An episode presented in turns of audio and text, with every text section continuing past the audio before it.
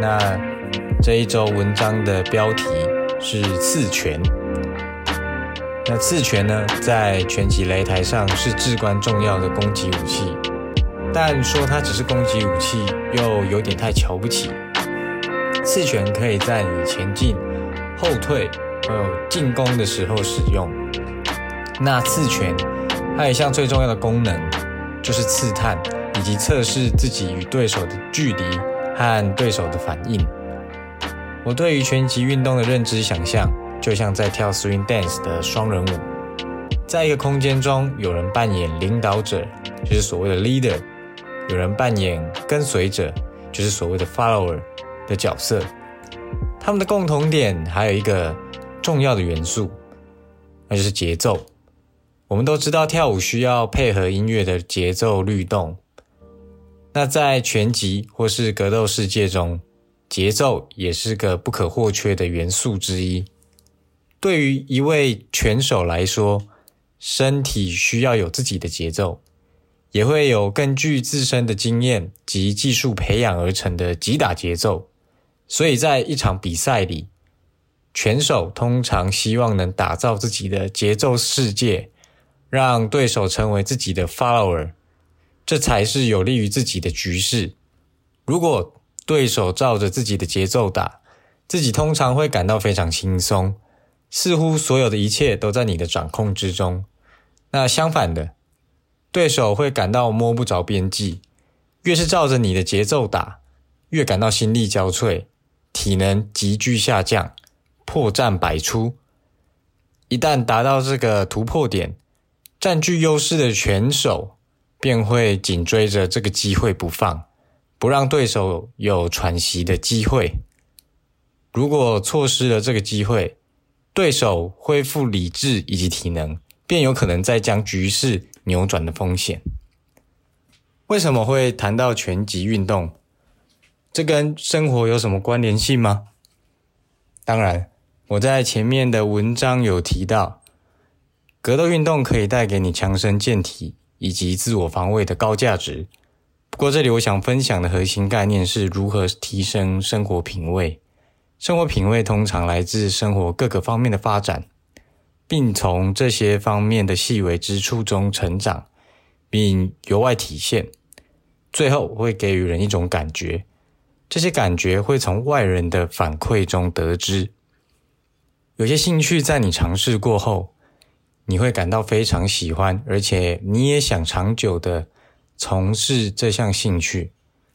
你深刻的感觉到，这并不只是三分钟热度，而且在这个时候突破口来了，你需要选择是是否立即继续让这个兴趣成长下去。你可能会感到很困扰。脑海中蹦出许多因素，告诉你不要继续，这很花钱，嗯，还是工作重要，或是想要耍废的心理彼此挣扎着。这时候，有些检查点可以帮助你判断要不要继续这一项兴趣。第一个，金钱，你需要去衡量目前自身的经济状况是否足以支撑这项兴趣。前阵子让我晕船许久的 IDPA 射击运动就是个钱坑。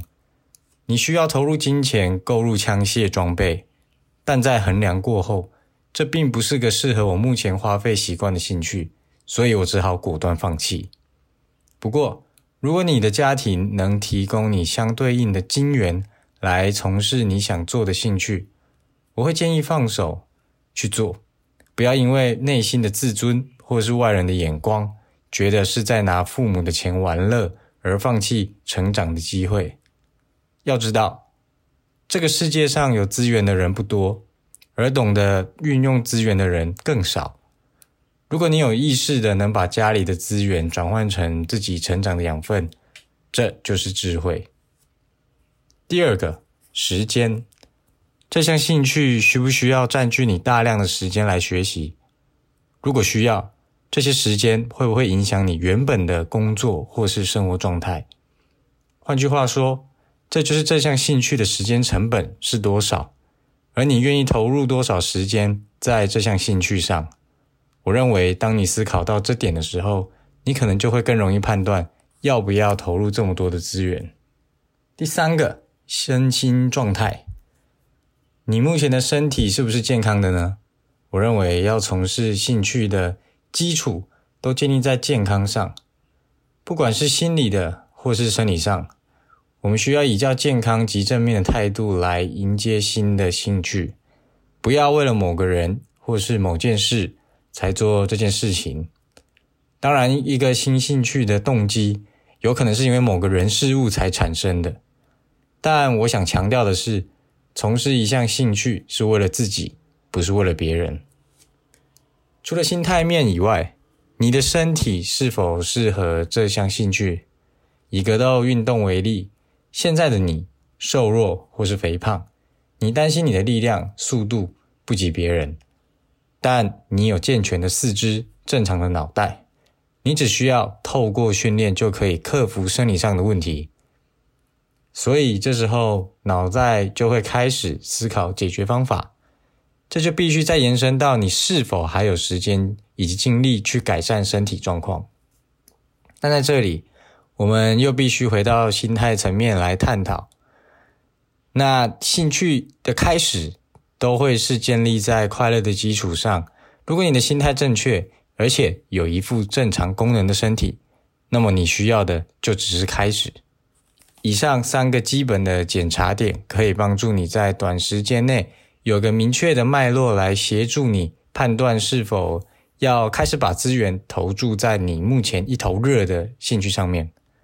如果你先前有类似像呃之前前几篇文章分享的方法，来培养自己筛选的机制，那么这个阶段对于你来说也会有自己判断的检查点，你可以依照自己的想法来搭配做出决定。